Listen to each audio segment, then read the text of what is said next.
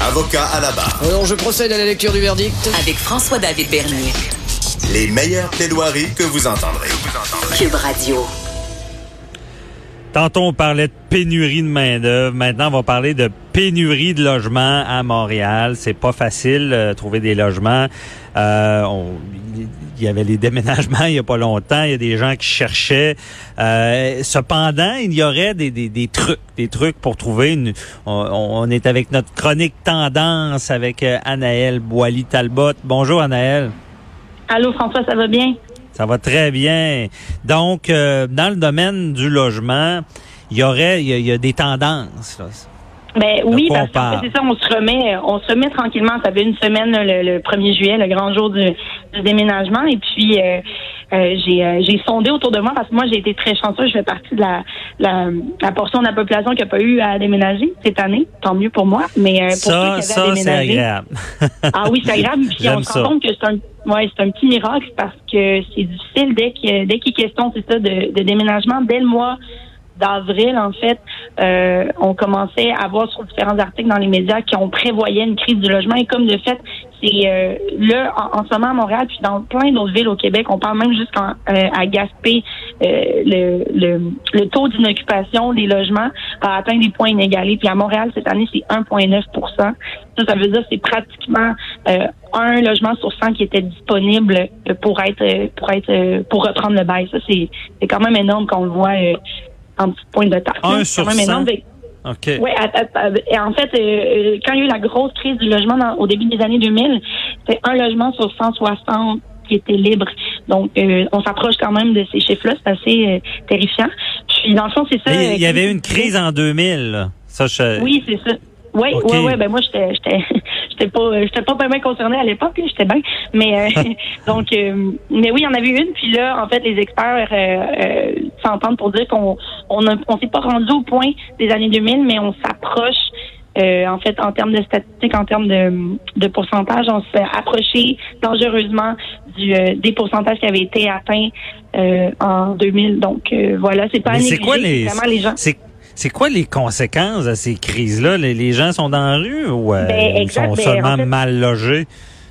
Ben, en fait, mal logé, c'est déjà le moindre mal, mais oui, en fait, cette année, là, il y a 80, selon le FRAPRU, ça, c'est le, le Front d'action populaire en réaménagement urbain, euh, ils ont collecté les, les données, puis c'est 98 ménages à Montréal qui, au 1er juillet, avaient pas de logement. Donc, ce sont vraiment, oui, littéralement ramassés. Là, ça doit être des mesures d'urgence, c'est la ville qui les héberge. Euh, à Sherbrooke, il y a eu 15 logements. À Gatineau, 17 ménages qui n'ont pas trouvé de bail. Ça, c'est vraiment du monde des familles qui, du jour au lendemain, ont pas, parce qu'ils n'ont pas réussi à se reloger, à re-signer un bail, ben, qui n'ont pas de maison au 1er juillet. C'est quand Mais même. sont euh, donc oui. Ben là, en ce moment, c'est ça. Ouais, ben, ben, dans- mettons à Montréal, c'est des programmes de la ville, donc ils sont hébergés dans des euh, dans des hébergements temporaires, soit des, des édifices euh, de services sociaux, des choses comme ça. C'est vraiment c'est- rendu là, c'est du cas par cas en fait. Euh, on essaie de reloger la famille en in extremis juste pour pas qu'elle se retrouve Ah, ben, à la rue. Ouais, Mais là, c'est, c'est quasiment comme la chaise musicale. là. Ça me fait penser à ça. Euh, OK, on cherche, on Ben, cherche. Pop! Ben, Toi, t'as plus de chaise. Ben voilà, c'est c'est un peu, c'est un peu terrifiant. Puis moi, c'est c'est ça aussi qui m'a fait, euh, euh, qui m'a fait, euh, voyons. Penser, il y a, il y a des oui, trucs, on va en venir à ça, là, mais Ben oui, exactement. c'est ça. Sauf que ces gens-là, est-ce qu'il y en a aussi qui qui sont un peu défavorisés, je parle de la chaise musicale, sont défavorisés face à d'autres. Exemple, j'ai un chien, j'ai des animaux, c'est Oui. plus compliqué. J'ai des enfants, voilà, puis là, je me fais refuser, puis je devrais pas, mais je me fais refuser pareil. Il y en a qui sont désavantagés, là. Oui, absolument. Et puis, ben voilà, ben tu les as nommés. En fait, les principales raisons, c'est les, les, les, ménages nombreux, donc les familles. En fait, c'est que là, il y a une, une tendance à vouloir habiter seul. Puis, euh, en fait, ça, ça vient accaparer les appartements disponibles parce que c'est pris par plusieurs personnes qui ont les moyens d'habiter seul. Donc, ils peuvent se prendre un appart peut-être plus grand qui pourrait faire, euh, qui pourrait loger une famille, mais qui va être utilisé par quelqu'un tout seul. Donc, les familles se retrouvent désavantagées par rapport, euh, par rapport à ça. Puis, tu vas entendre parler, les animaux, ça rentre là-dedans aussi. Puis, il y a beaucoup, c'est ça, c'est donc c'est très dur de trouver le match parfait. Mais là, c'est ça, au moins, et on en vient aux, euh, aux solutions parce qu'il y a toujours un bon côté à tout. Euh, Ouais. euh, en fait, là, ce que les locataires ont commencé à penser, puis ce qui a été vraiment observé, euh, j'avais quand même regardé les sites euh, de petites annonces, des choses comme ça, pour euh, quand c'était le temps de, de trouver un nouvel appartement. Et euh, ce qui est très populaire, en fait, en ce moment, c'est l'échange d'appartements.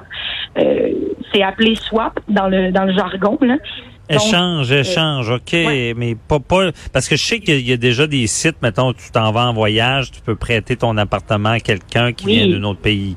C'est-tu un Ouais, peu ça? des ou- sites comme. Ben non, mais en fait, ça, c'est des sites comme Airbnb. Ça, d'ailleurs, c'est un autre problème. C'est un des autres facteurs qui fait que cette année, ça a été particulièrement euh, euh, difficile pour euh, pour la période du déménagement parce que justement, il y a beaucoup d'apparts qui sont maintenant utilisés pour la- ouais pour pour la location à court terme comme Airbnb.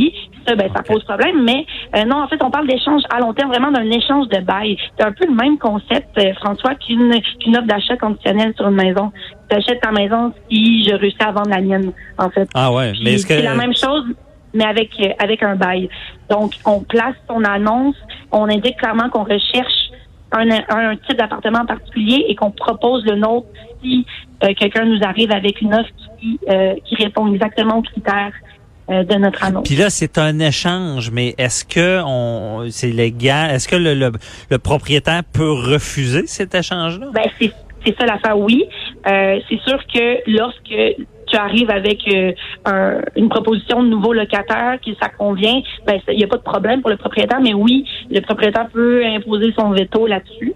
S'il décide que le nouveau euh, le nouveau paquet de locataires ça lui plaît pas ou en fait c'est ça ce qui est euh, ce qui est frustrant pour les proprios à ce moment-là c'est que quand c'est un échange de bail mais il peut pas euh, créer un nouveau bail avec un prix plus élevé ou faire des rénaux ou quoi que ce soit parce que l'appart l'appartement il est échangé comme tel. Ouais, c'est ça, c'est le- principe du maintien dans les lieux. C'est pas brisé, c'est comme quelqu'un qui cède son bail, c'est ça. Mais là, il est échangé. Ah, c'est intéressant. Tant que justement le propriétaire met pas des bâtons dans les roues pour rien. Euh, donc, c'est c'est un peu, euh, il garde ton bail là. tu sais. va va Ben, pas euh, briser ton bail puis euh, être, être dans le vide comme on dit là. Ouais, sauf que là, la- la- l'affaire avec ça, c'est que ça crée comme une espèce de, de hiérarchie des appartements parce que t'es bien placé. Si t'as un bel appart sur le plateau, tout va bien, la vie est belle, d'échanger ton appart, ça sera pas nécessairement difficile parce qu'il est convoité. Sauf Ouais. que si t'es un nouvel arrivant de Montréal, mais t'as rien à échanger en retour. Puis c'est quand même flagrant à quel point cette année, si on se promenait sur les sites de petites annonces euh, de, de recherche de logement, il y avait énormément d'échanges. Donc, ça te prend une monnaie d'échange.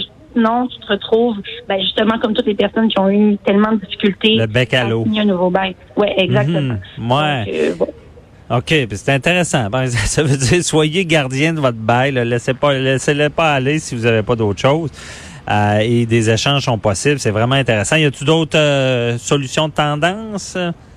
Ben là, en fait, c'est peut-être moins tendance, mais c'est quand même ce qui est à long terme, je pense, qui est euh, qui est, qui est qui est le plus euh, favorable. Ben là, la, le, le- voyons, la mairie de Montréal a annoncé qu'elle allait euh, qu'elle a euh, qu'elle a instauré des, euh, des nouveaux règlements, en fait, euh, des nouvelles réglementations, qu'elle allait resserrer la vis quant au nouveau développement euh, résidentiel urbain en devant euh, imposer un 20% de logements abordables sur chaque nouvelle construction qui se fait. Donc là, ça serait, en fait, c'est de stopper à la base les les euh, les voyons les projets les projets résidentiels haut de gamme et tout ça parce que c'est surtout ça qui se passe. Puis ça, c'est des c'est des, euh, c'est des projets qui sont C'est ça, forcer le locatif en quelque sorte. Tu veux construire, tu veux faire des beaux condos luxueux, mais tu seras forcé d'en faire une partie en location. C'est un peu ça? exactement et de façon abordable. Mais là, qu'est-ce qui est abordable? C'est ça qui est à Ouais. Dépendamment du quartier, ouais. C'est ça. Puis moi, j'en, j'en, j'en ajoute, parce qu'à à Québec, on a eu des semblants de crise aussi. Puis il y a, Ben oui. parce qu'il y avait trop de condos à Québec et euh, même à l'époque, il y avait un moratoire. On ne pouvait pas changer un immeuble à logement. Il est peut-être en vigueur encore pour faire des condos. On protégeait le- les, les, les logements. Et euh, il y a eu une solution, je pense, ici, c'est que les condos, il y a beaucoup de condos qui étaient voués à être euh, vendus comme des condominiums qui sont devenus locatifs. Est-ce qu'à Mhm. Montréal, on pourrait faire ça aussi? C'est Ben, peut-être même plus très- payant pour les, les, les propriétaires. Ben exactement, c'est ça, c'est ça qui est à euh, qui est à qui est à réfléchir, mais euh, le, le besoin il est là, les gens manquent de logement, donc euh, en tout cas moi je, je suis pas je suis pas scientifique de la, de la, de la question, mais mais je pense que ça pourrait être une, une avenue, une avenue nécessaire. Sinon, ce qui se passe en fait, c'est que les euh, les gens achètent les, euh, les les bâtisses, les édifices, puis les relouent à leur famille. Donc, on vient créer des petits comme des petits cocons, mais là encore là, ça devient encore plus perméable dans le sens que il n'y a pas moyen d'accéder à une bâtisse euh, puis à des logements à l'intérieur de cette bâtisse-là qui sont abordables parce que tout reste au sein de la même famille. Donc, c'est comme si on faisait un espèce de retour en arrière, on garde nos terres, puis on vend ça au, ben, on loue ça au petit-fils puis à l'arrière-petit-fils, que c'est un peu... euh, c'est ça, c'est un peu un retour à l'arrière de c'est aussi mais juste le, le, principe de l'échange c'est quand même c'est comme un retour au troc un peu ton- mon condo contre ton condo donc euh, voilà mais c'est beau de voir Ouais. C'est ça, c'est- c'est- ça nous fait voir vraiment qu'il y, a- un problème quand tu es obligé de, de gérer ça, d'échanger ça. Mais euh, sauf que quand c'est arrivé à 2000, j'imagine que ça s'est amélioré. S'il y avait, si ça revient maintenant, euh, quand il y a eu la crise en 2000, on a dû faire certaines actions qui ont amélioré la situation. Je sais pas si tu au fait de ça. Euh, oui ben en fait c'est ça. Il y avait eu en fait il y avait une crise une cellule d'urgence là parce que là à ce moment-là j'ai plus j'ai plus les chiffres mais c'était pas seulement 100 foyers à Montréal. Je te parlais qu'il y avait 98 foyers qui ont qui ont ménages qui n'ont pas eu de logement. Mais euh, à l'époque ça a été beaucoup plus grand. Donc là ça a été vraiment des euh, des euh, comme quand il y a des catastrophes naturelles là des euh, écoles, des lieux publics qui ont été transformés en hébergement. Et euh, ensuite, c'est ça, il y a eu des, euh, des réglementations plus serrées sur les nouvelles constructions. Il y a eu des programmes de logements sociaux. Mais là, depuis le temps, euh, avec l'inflation et tout, ben ces projets-là qui étaient euh, qui étaient censés rendre plus accessibles les logements sur l'île, ben ça, ça, ça a stagné légèrement. Donc, ça serait de recréer une espèce de vague euh, Mhm. pour éviter qu'on qu'on qu'on reproduise la même affaire. OK. Et euh, pour toi, dans la tendance, là, le, le Airbnb, c'est, c'est, c'est pas mal Ouais. tendance aussi quand, Ben quand oui, un 100%. logement. C'est sûr que c'est, c'est alléchant parce que dans le fond, tu te retrouves à pouvoir gérer toi-même.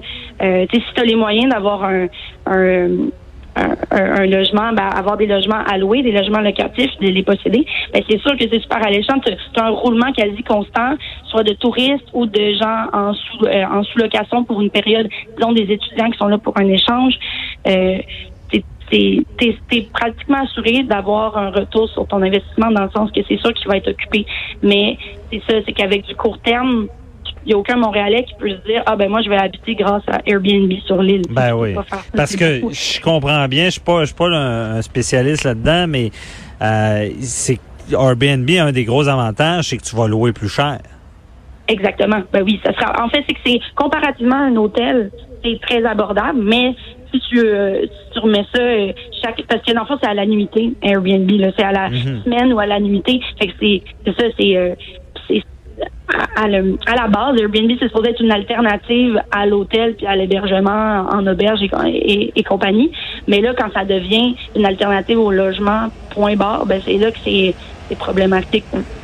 Bon, ben c'est ça. Je comprends bien pourquoi ça peut nuire. là. Ça peut être plus alléchant pour les propriétaires.